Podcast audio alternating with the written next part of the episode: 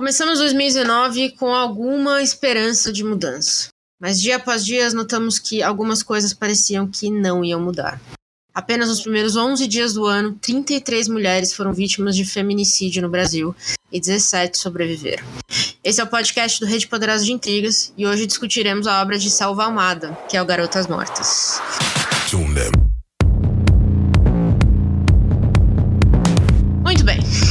Mais um episódio do nosso podcast Rede Poderosa de Intrigas.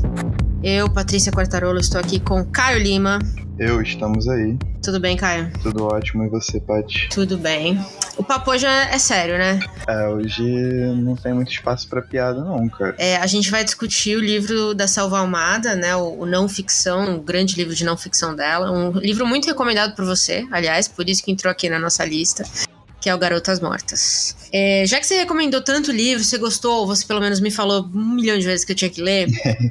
Conta pra gente um pouco da obra e da autora. Então, cara, Garotas Mortas é o primeiro livro de não ficção da Selva. Ela já tem um, um trampo sólido. Ela é uma das integrantes do novo boom né, de literatura latino-americana. E veio num momento conturbado né, na, na América Latina, que está passando por transições de, de, de, de, de governos, né, de formas de governo, e consequentemente as discussões elas acabam sendo né, elas ganharam muito espaço com as redes sociais e acabaram sendo um pouco suprimidas e, e, e, e estamos aí de volta com esse dado alarmante né de que uhum. nos primeiros dias do, do ano nós temos aí mais de 30 casos de, de feminicídio. É uma atuação de um discurso que tenta abafar essa, esse tipo de.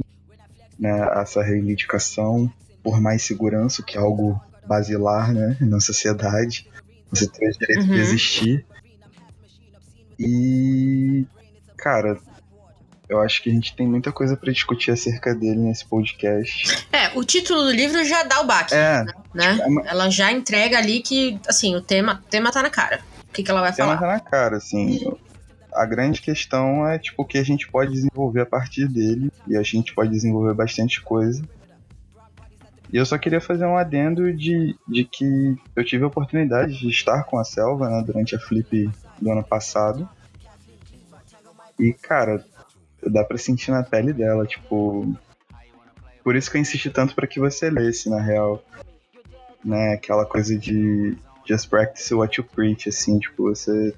O discurso dela tá vertido no modo de vida dela, então acho que foi o que causou um impacto maior ainda, né? Uhum.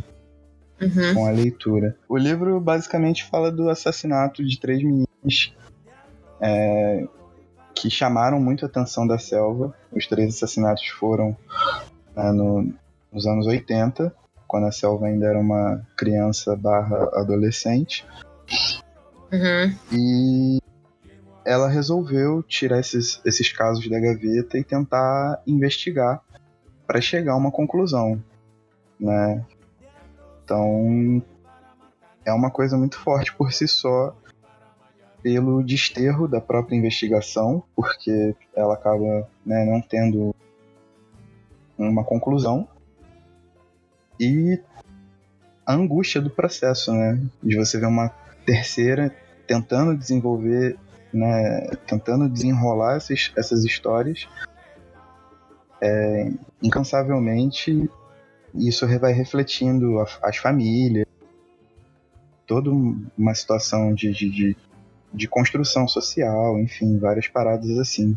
É um livro muito curtinho, mas muito poderoso. Então, esse foi, foi isso que você me falou na época. A gente não entrou muito no detalhe do que você tinha achado do livro, né? Você só falou assim, ó, lê o livro e a gente bate um papo sobre ele depois que você lê, que é a melhor, o melhor tipo de recomendação que eu gosto é exatamente esse, ó.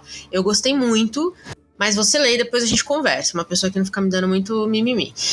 É, é um livro de não ficção, né? Então, reforçando aí que esse mês eu tô lendo só não ficção, por isso que o Caio até me sugeriu esse.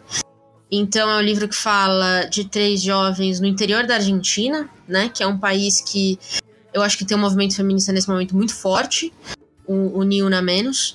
É, é, talvez um dos mais fortes da, da, América Latina no momento. Então eu acho que é por isso que o, o, o livro, quando foi lançado lá, foi, talvez tenha feito até um barulho é, tão grande, né? E foi logo traduzido para o português. E me conta assim, quando você me indicou de novo, a gente não entrou no detalhe das histórias, na época que a gente conversou sobre o livro antes de eu ler.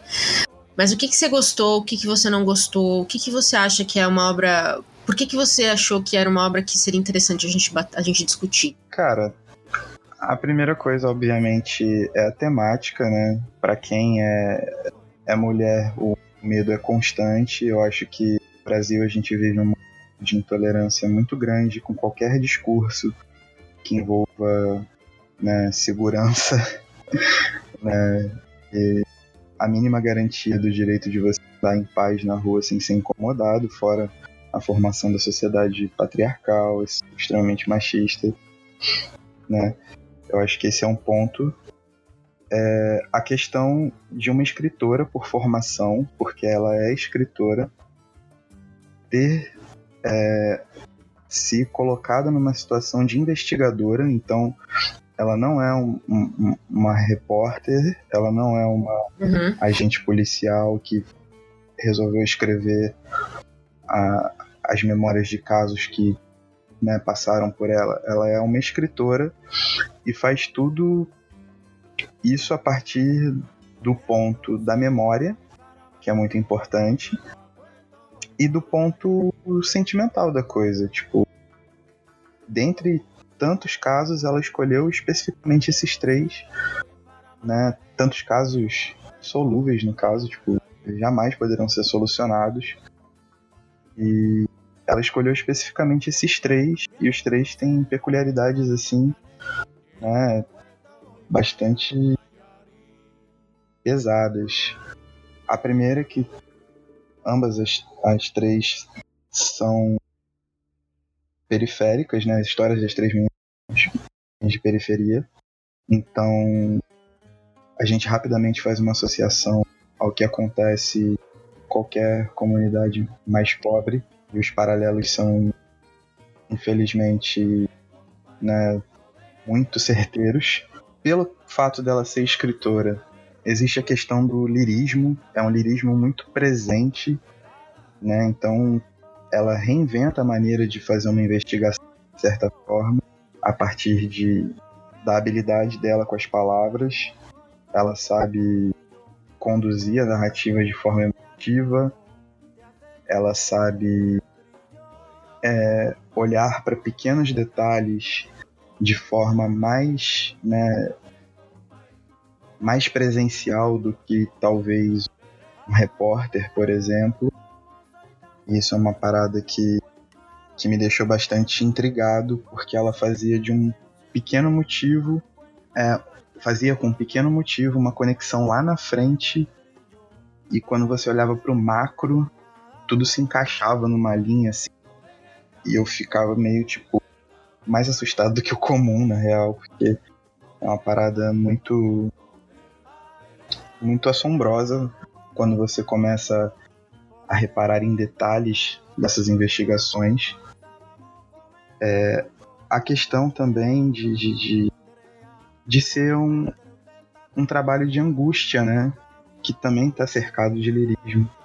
Essa angústia de você andar em círculos, dessa investigação totalmente improdutiva, mas você se manter é, em pé firme, correndo atrás ali das informações, o desterro de você ter a perfeita noção de que você está correndo atrás de uma coisa que já aconteceu entre 20 e 30 anos atrás, mas aquilo ser ainda assim aquilo fazer algum sentido para sua vida, tipo, como cara, é perseguir fantasmas, sabe qual é? Você tá contra os seus próprios medos, você se situar no mundo, ver quem você é no mundo, o que esse mundo espera que você faça sabe? Mesmo assim, remar contra a maré.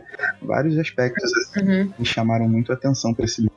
Muito bom. Então, você gosta muito do livro, né? Cara, eu também tenho uma ligação afetiva, tipo, com ele por um fato pessoal que ocorreu de você ter, sempre estar tá olhando para o mesmo lugar e buscando respostas saber que não vai encontrá-las e mesmo assim você procurar, sacou? Eu acho que isso é uma parada que bate muito, tipo, qualquer um que tem passado alguma situação parecida. Então acaba que é um valor também muito emocional. Tipo, a Selva escreve muito. É, ela passa isso muito bem, mas também tem o apelo emocional na parada, não tem como desvencilhar, saca? Bom, é, eu não gostei do livro. Eu comentei com você isso. Eu, eu acho que é, ela se insere na história de várias maneiras, né? Então a gente sabe que foram histórias que impactaram ela, porque ela nos conta isso. E até aí tudo bem. E à medida que ela leva a gente nessa é, investigação, é, primeiro eu acho que muitas vezes a voz dela era mais alta do que a das vítimas. Então, para mim, ela tirou um pouco a característica, a característica daquela vítima e, e virou sobre ela dormindo no parque, que pra mim não fazia sentido nenhum aquilo tá no livro. Ou ela num carnaval. São duas cenas que, assim, eu li e falei assim, hum. mas legal. E três meninas morreram. É, eu acho que ela não é uma jornalista, e isso para mim fica claro. Eu leio muita não ficção. Inclusive, eu acabei de ler um livro de não ficção fantástico que chama A Última Viagem do Lusitânia, e do Eric Larson, que é um, é um cara que só escreve não ficção e ele é maravilhoso. É, a organização das histórias, a organização das, das provas, como ela encontra, é extremamente confuso. Então, acho que até comentei com você, né? Que se fosse um documentário, ia ser aquele tipo de documentário que ia ser muito difícil de acompanhar. E eu adoro documentários desse tipo. Acho que nem tem como ser um documentário, cara. Tipo, é, mas um livro de não ficção sobre a, um livro de não ficção sobre a vida poderia ser um, do, não, um documentário. É, eu digo nessa ordem. Porque isso livro. aconteceu. Eu digo nessa Exato, mas do jeito que ela escreveu, é confuso. Chegava uma hora que você não sabia exatamente quem era de quem ela tá falando. Aquelas cenas com a vidente. Sim, sim, total. Assim, cara, na real, sabe? É, tem, tem, tem muita coisa importante para ser dita aqui e a gente tá vendo ela conversar com uma vidente para saber se as mulheres morreram. Então, assim, eu entendo que tem um pouco também disso, da crença latina, né? Tem um pouco de, daquela coisa de latinidade com as religiões, aquelas crenças alternativas, se a gente pode chamar assim. É, mas, de fato, para mim, eu acho que por, por ter uma, uma experiência que talvez seja diferente da sua, né? De tipo. É, de sentir na pele o que é andar na rua olhando para trás a cada minuto depois de certa hora, e ter um medo real de certas coisas que acontecem com mulheres, eu senti que essa história não foi profunda o suficiente. Ela não me passou, ou ela tentou me dizer o que eu tinha que sentir sobre essas histórias, nem me passar o que de, o que de verdade é, ela sentiu. Ela foi impactada pelas histórias, ela foi buscar. Ok. Mas como eu devo me sentir quando eu tô lendo uma história terrível de uma mulher que foi morta na cama enquanto dormia, e logo depois a, a autora, a Selva, tá numa vidente para saber ela, como ela morreu. Entende? Ela, ela quebrava toda a minha linha ali de, de emoção, vamos dizer assim. Eu achei. Não sei. Teve, tinha cenas que eu achei quase risível, sabe? É, então. Aí é que eu falo, tipo, dessa questão do ser lírico, né? Porque ela. Porque também a gente não tem como saber ao certo Infelizmente, na Flip, ela fez uma mesa com a Djamila, onde ela falava justamente sobre o livro. Ela dá, todavia, para Flip. Só que eu consegui só acompanhar metade, porque tinha uma mesa dentro da casa da Hilda e era com senha e tal, e eu precisava me apressar, eu não conseguia ver tudo. Mas assim, essa coisa de você aliar também a não ficção a essa forma lírica que ela é muito complicado, né, cara? Porque realmente você não tem uma linha temporal bem estabelecida. Ela não é uma jornalista, uma repórter. Uhum. Ela não nunca trabalhou em algum órgão investigativo que seja para poder né, traçar um, um panorama mais geral. Ela tem uma habilidade com a escrita inegável, mas isso também prejudica um pouco, né? Porque mal ou bem, quando você trata de não ficção, tratando de fatos. E quando você vende um livro e aí, né, como ele foi vendido, grande romance de não ficção pela busca de três assassinatos brutais, na década de 80 na Argentina, você precisa expor esses fatos clara, sacou? Eu acho que você tem muita razão acho que é extremamente válido. E, pô, eu, eu, eu acho que o tema. Desconexão, assim. Eu acho que o tema é extremamente relevante. Você, você por acaso já leu o Reze pelas Mulheres Roubadas? Não, não tive a oportunidade ainda. Então, é um livro da Jennifer Clement e, e ela, ela faz.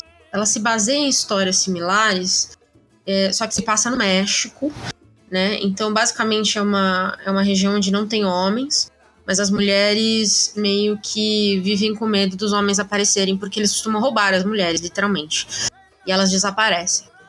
É, então, o que, ela fez? Essa autora, Jennifer Clement, ela pegou histórias reais e ficcionalizou um pouquinho. Mas o, o, impacto da história é. das histórias, na verdade, são várias, é incrível.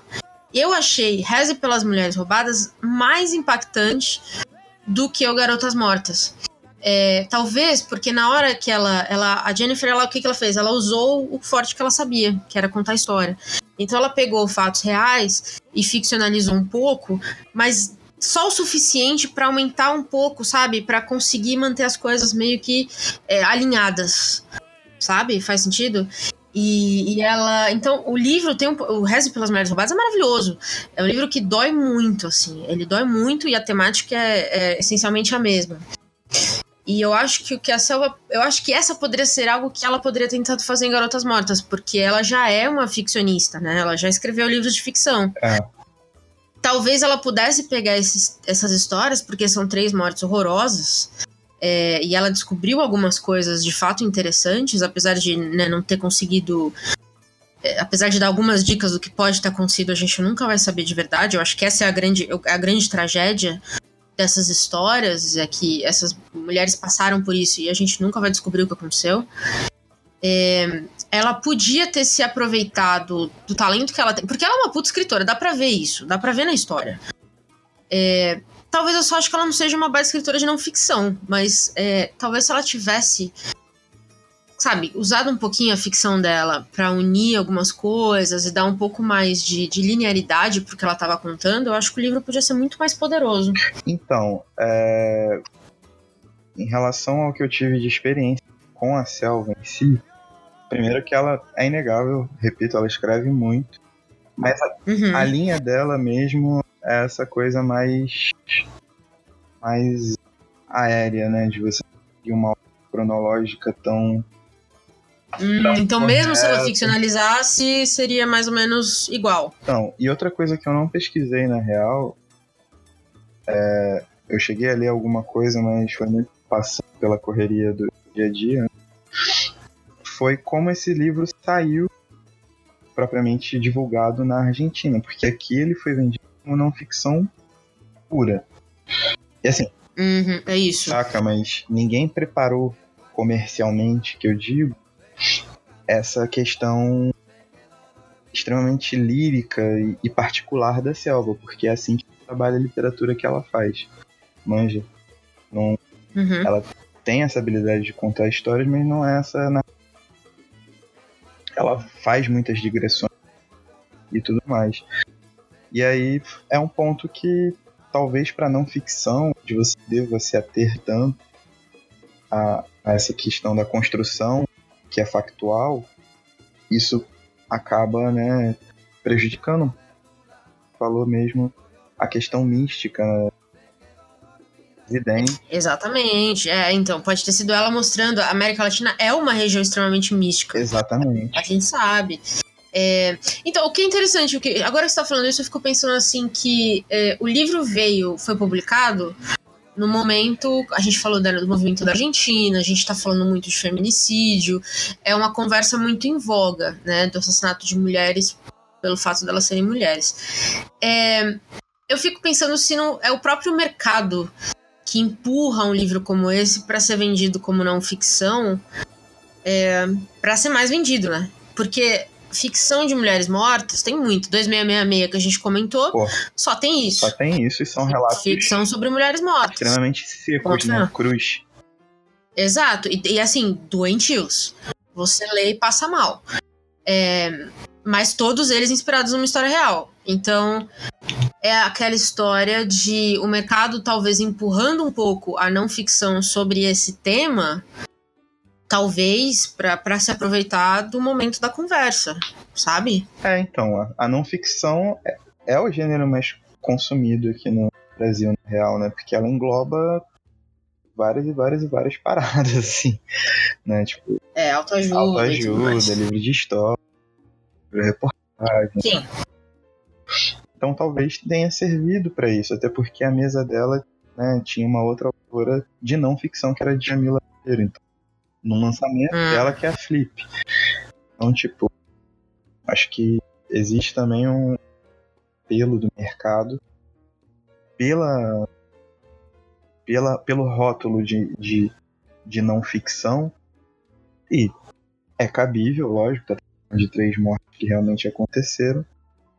Uhum. Mas eu acho que ninguém tá, tá muito preparado para receber, sabe, qual é esse tipo de, de narrativa na não ficção. Se fosse um livro de ficção comum, se esses três casos fossem inventados, talvez é, ele, ele, passaria por um livro mais comum, digamos assim, porque também não, não é nada in, extremamente inventivo que ela faz. Quem conhece o trabalho dela já manja. Ela escreve. É, é, é, talvez tenham feito com ela uma versão não ficção de autoficção, manja? do tipo, pegar um rótulo que é quente no momento, com um assunto que é quente no momento, e, e simplesmente jogaram isso e falaram: é, tá aqui, ó, ela fala de assassinatos na Argentina.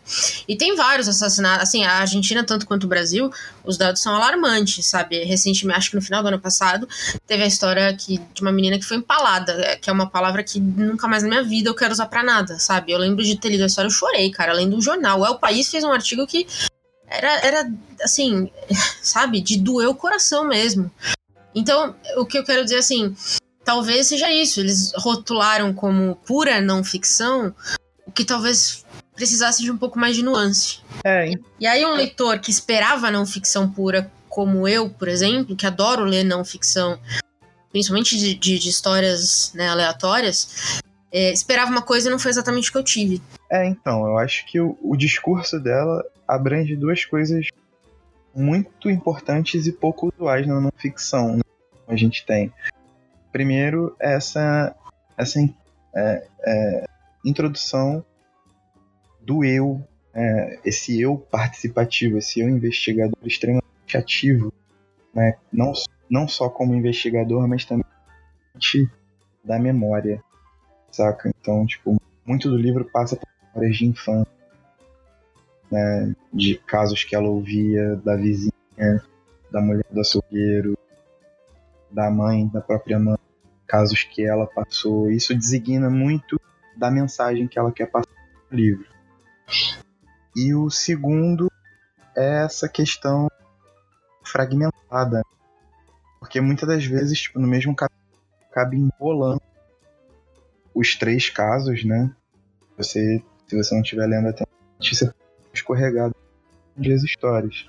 Não é, não é nada usual, não ficção, esse tipo de construção.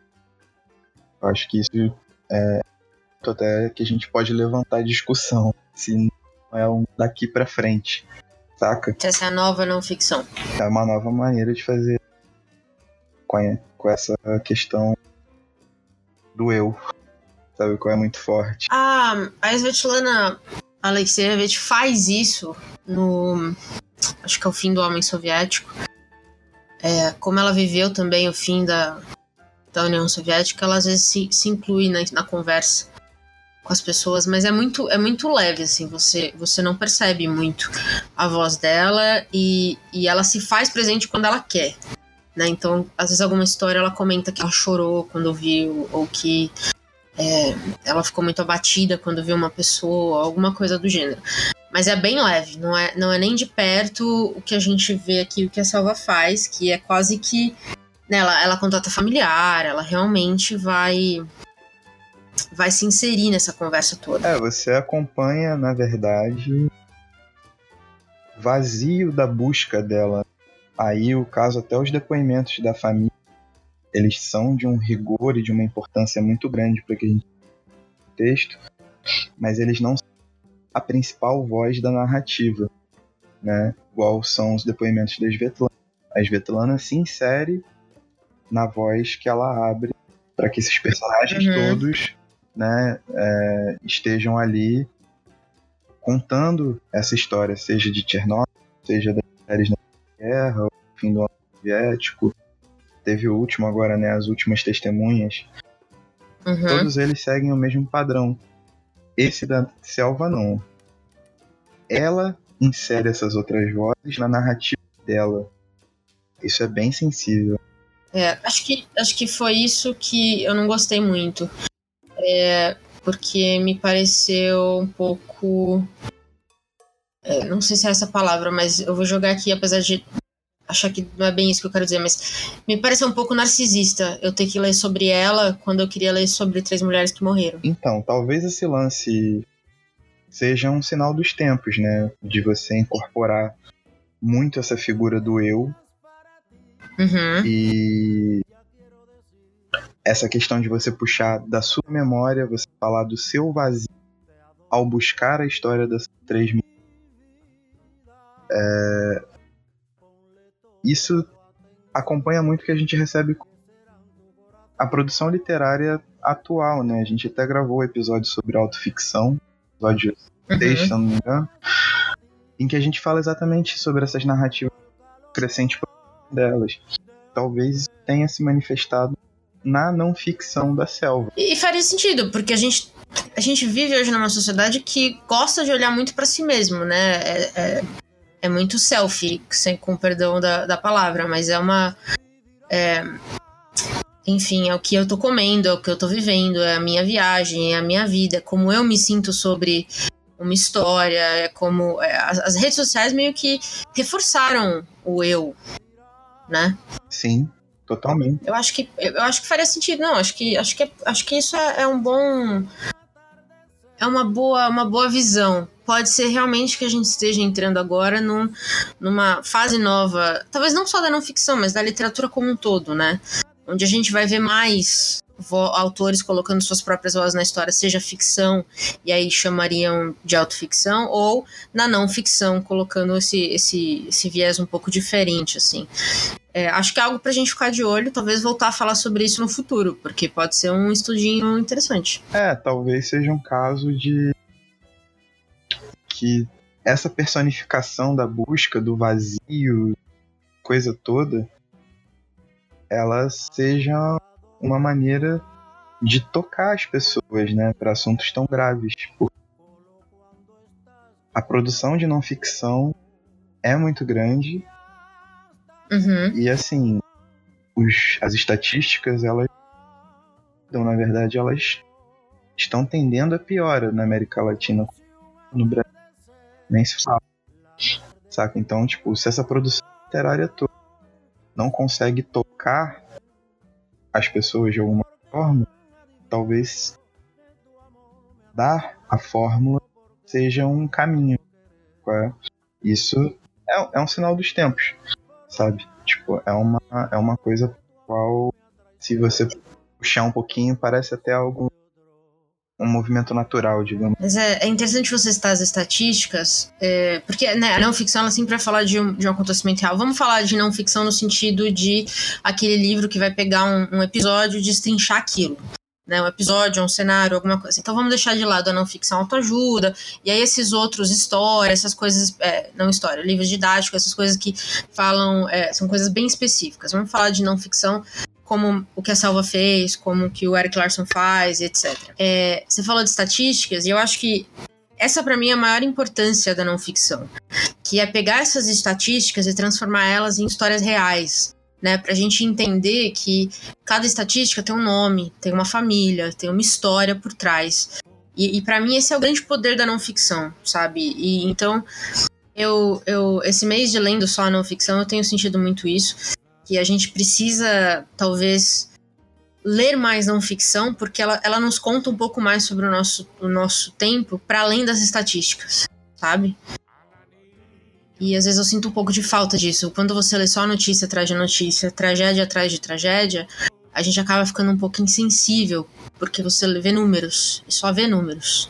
Então, quando um autor pesca uma, uma estatística dessa e destrincha ela, eu acho que mostra pra gente que por trás desses números tem, tem toda uma vida, né? Eu tava lendo que é, os professores, acho que dos Estados Unidos o artigo, vou ver se eu acho para colocar no Medium, que eles gostam de não ficção para crianças, principalmente, para mostrar que, principalmente quando elas estão começando a virar leitores, né, naquela exploração que eles fazem de, de livros, é, que é sempre interessante, eles acham sempre interessante misturar ficção com não ficção.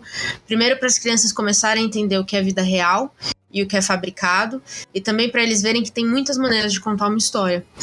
E eu achei isso muito bonito, porque às, às vezes a gente acha que, sei lá, não ficção é, é chato, ou é, não sei, é, é muito factual e, portanto, não tem muito enredo, quando na verdade a vida real, em muitos casos, dá de 10 na ficção, né? Pô, de fato. Tem muito livro de não ficção que. Deus. Exatamente. Então acho que é, é interessante a gente. Eu gosto de falar de não ficção, me deixa muito triste de, de, ouvir tão pouco sobre. Acho que a gente tá tão. tem tanta ficção no mundo que a gente acaba meio como leitor. É um mar de, não, é de ficção numa gotinha de, de, de não ficção desse tipo que a gente tá falando. É, eu acho. Eu acho que o mais bizarro é que, tipo, a, a questão da, da ficção, falam poder de sensibilizar, de sensibilizar as pessoas. Mas ela também tem esse lado meio, meio pueril, né? Pelos exemplos, muitas, muitos educadores, seja seio familiar, né, em outros seios da sociedade, tratam as histórias uhum. como ficção. Né?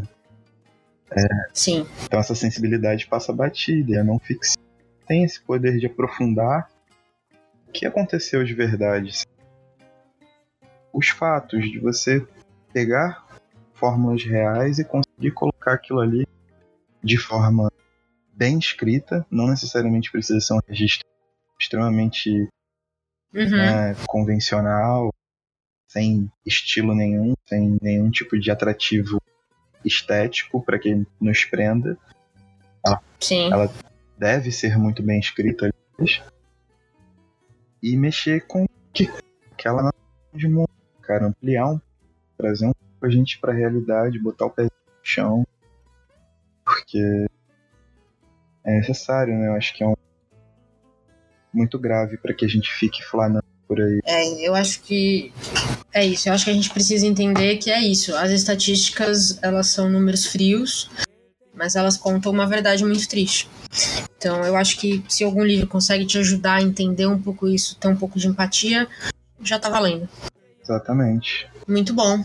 De, de, no final das contas, eu vou dizer o seguinte: eu, eu não achei o livro não é o livro da minha vida, mas eu acho que vale a leitura do livro, até porque eu acho que o seu comentário é muito pertinente, isso dela fazer quase que uma não ficção experimental, vamos dizer assim.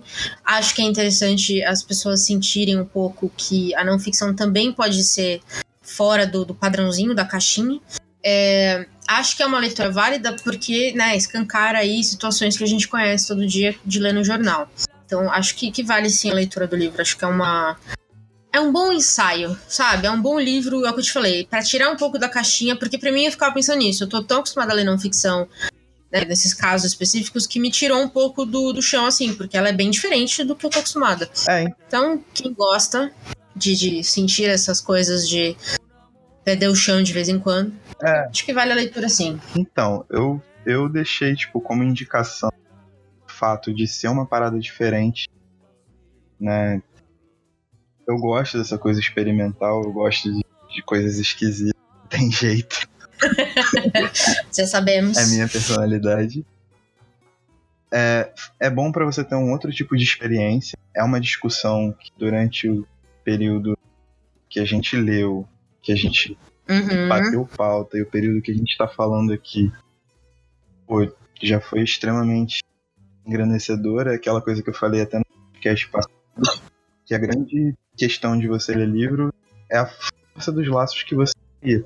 Então, mesmo não tendo sido a leitura da sua vida e de você várias ressalvas, a gente propôs um diálogo muito profundo acerca daquilo que a gente leu. Os laços estão aí para isso, é para tipo de coisa. E também tem meu lado mórbido, né, cara? Que esses livros. Que horror! É, porque esses livros, tipo, os livros que eu mais gosto, jeito, são os livros que tem essa de, de vazio, de não estarem acabados, de, de uma busca que não cessa, sabe qual é? Então, Uhum. então eles sempre vão me chamar. O outro livro que eu indiquei pra gente, Noite Dentro da Noite, ele tem muito disso, é uma investigação também. Enfim, são várias paradas que me acometem dessa forma. Mas fica tranquilo, galera, não tô bem. E nessa nota, se alguém tiver algum livro mórbido e ou estranho, pode aí marcar o The Intrigas no Twitter e recomendar, porque estamos aceitando, não é mesmo? Sempre, sempre assim. Sempre. Mas sabe comentar. Bora pras recomendações? É, falar em recomendações, né? né?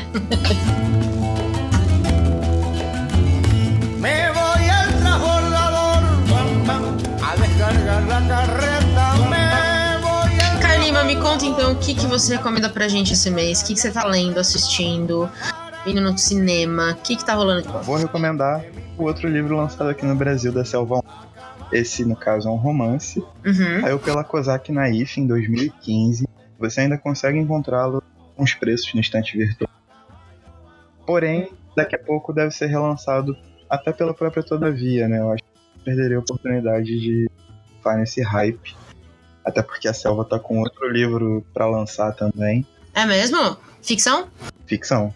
Muito bom. E, cara, nesse ponto eu acho que, inclusive, fica de indicação pessoal para você. Eu acho que eu até te falei isso. Mas é um livro de ficção que tem todas as características que a gente viu de Garotas Mortas, mas dentro de, Uhum. de um outro quadro. E eu acho que você vai conseguir fazer um balanço bem legal quando ler. É, é um baita livro, vale muito a pena. A outra indicação que eu tenho para dar é uma indicação geral, assim, de uma, de uma editora que a editora Letramento, que ela fez uma série com curadoria da Djamila, aproveitando o ensejo né, da mesa que foi Uhum. né, Selva Almada e Djamila. E tem vários autores muito relevantes, pensadores contemporâneos, como a própria Djamila, Juliana Borges, Silvia Almeida, Joyce Bert, Adilson Moreira. Eles fizeram essa série sobre novos femi- feminismos, mas foram abrangendo outras questões, como Uhum. encarceramento de direito, né, as formas que a justiça atua no Brasil, que é lugar de fala, próprio empoderamento feminino e várias questões assim. Só que com é, um viés que é muito importante que se vê. Todos os livros custam R$19,90 apenas. Que legal. E quando eles fazem, por exemplo, frete grátis, qualquer coisa do tipo, eles tiram margem de lucro da venda deles, sabe qual? é? Eles não tentam pensar de alguma forma ou de outra, justamente para que esse livro esteja a quem precisa lê-lo, sabe? Eu acho que Muito legal. iniciativas como essas é, precisam ser levantadas de forma Uhum. gente. É, todos os pensadores que estão aqui são pensadores de, de quilate, tipo, caras monstros, material e formação para dividir com as pessoas. Então, quem puder procurar, acho que é uma parada muito, muito, muito, muito válida. E, por fim, uma dica musical mais importante. Hum, Ah, voltamos às dicas musicais. É, cara, quem conhece Fela Kuti sabe da potência do cara, né, com o Africa 70. E o filho dele seguiu a linha, né, e assumiu, só que agora com Egypt 80. Então, é o mesmo perfil de letras hiperpolitizadas, trazendo toda a essência africana, toda a cultura, toda a carga política das letras é, com uma beleza indescritível. fácil de achar? Pô, só jogar no YouTube que você vai pegar vários shows. Eles fizeram um show. Se não foi no Mimo, foi no Burro, que é o festival de jazz. Mas eu acho que foi. Que legal. Cara, quebraram tudo. Foi tipo uma realização. Porque eu assisti Fela mas quando eu assisti o, Sam Kuti, que é o filho dele, assim, maravilhoso, maravilhoso. Porém, se puderem, joga no Spotify, não vai no YouTube. Tá fácil. Sabe qual é? Só não vou incentivar mais a pirataria, porque agora a gente patrocina. É, bom, eu já citei o Res pelas Mulheres Roubadas é, e o 2666. Eu recomendo pra sempre na vida. Então, quem, quando você tiver aí um tempinho pra ler, leiam. É, eu falando de não ficção, eu queria indicar um autor, que é o que eu comentei aqui, o Eric Larson. Eu já li três livros dele, que no Jardim das Férias, da- das Feras, não das férias. Parece filme de sessão da tarde, não. No Jardim das Feras é a história do embaixador, é, do embaixador americano na Alemanha de Hitler, o fracasso. É, o Demônio na Cidade Branca é a história de um serial killer que operou, que existiu em Chicago durante a, a Feira Mundial, vai, vai virar filme, dirigido pelo Scorsese, acho que o Leonardo DiCaprio vai ser o serial killer, acho que ano que vem, ou esse ano ainda, não sei, vai virar filme. E eu li recentemente A Última Viagem do Lusitânia, que foi um transatlântico que foi afundado na Primeira Guerra Mundial por um U-boat alemão. É, e aí, quando eu falo assim, desse jeito, parecem histórias muito simples, mas são livros de 400 páginas em que ele pega e destrincha a história, é, não só daquele acontecimento, mas todo o contexto que levou aquilo a acontecer. Eu acho que ele é um puta autor de não ficção. Então, para quem gosta, eu recomendo demais o Eric Larson. Eu acho que os livros dele aqui foram lançados, se eu não me engano, pela Intrínseca, os três. Então, vale a pena ir atrás. É, quero ler tudo que esse homem publicar para sempre. Então, quem gosta de histórias desse tipo, principalmente de guerra, é, eu pessoalmente gosto muito. Então, tá aí a recomendação. E aí eu fiquei pensando em alguma coisa mais leve pra gente fechar esse tema pesadão aqui. E eu quero recomendar uma série da Netflix, que é uma, uma comédia que chama One Day at a Time. Não sei se você já viu. É, que é sobre uma família cubana nos Estados Unidos. E aí a mãe, a, a, a avó das crianças é ninguém menos que Rita Moreno, a única atriz latina a conquistar o EGOT. Não sei se você já ouviu falar, que é o Emmy, o Grammy, o Tony e o Oscar. Ela é absolutamente maravilhosa. E, e vale a pena, a série é muito, é muito divertida, fala muito dos, dos problemas de uma família cubana vivendo nos Estados Unidos de hoje. É um reboot de uma série muito antiga, então ela vem com essa carinha nova, engraçada, tá na Netflix. E, e é assim, aquele tipo de série meia horinha pra vocês parecer um dia foda como foi hoje, por exemplo. Hoje, pra quem tá ouvindo, vocês vão ouvir isso mais pra frente, mas a gente tá gravando isso no dia que. um dia muito triste, que é, foi o dia do acidente de helicóptero do Ricardo Boechat. Então eu passei o dia assistindo essa série pra dar uma aliviada na cabeça, porque tá, tá pesado. Pra você Tá ver, foda. né? O, a indicação leve foi o- uma série sobre uma cubana nos Estados Unidos. Pra você ver o nível que a gente tá vivendo, cara. Eu acho que, eu acho que o bagulho que a gente falou no podcast da, da Barri sobre, ah, estamos menos afetados, já caiu por terra também, né? Tipo, 11 de fevereiro, velho. 11, não tem condição. 11 de fevereiro, a gente. Até as piadas não fluem, tá tudo, tipo, um desterro danado. Isso não é minha morbidez natural. Bom, assistam a série porque eu, eu posso dizer que hoje, pelo menos, me ajudou muito a espairecer a cabeça. E eu quero terminar nessa nota positiva. É, Enfim, leiam Garotas Mortas, leiam não ficção, entendam o nosso tempo enquanto a gente pode. Vai saber o que vai acontecer. E acho que é isso. Fechamos? Fechamos. Então, pessoal, até o próximo.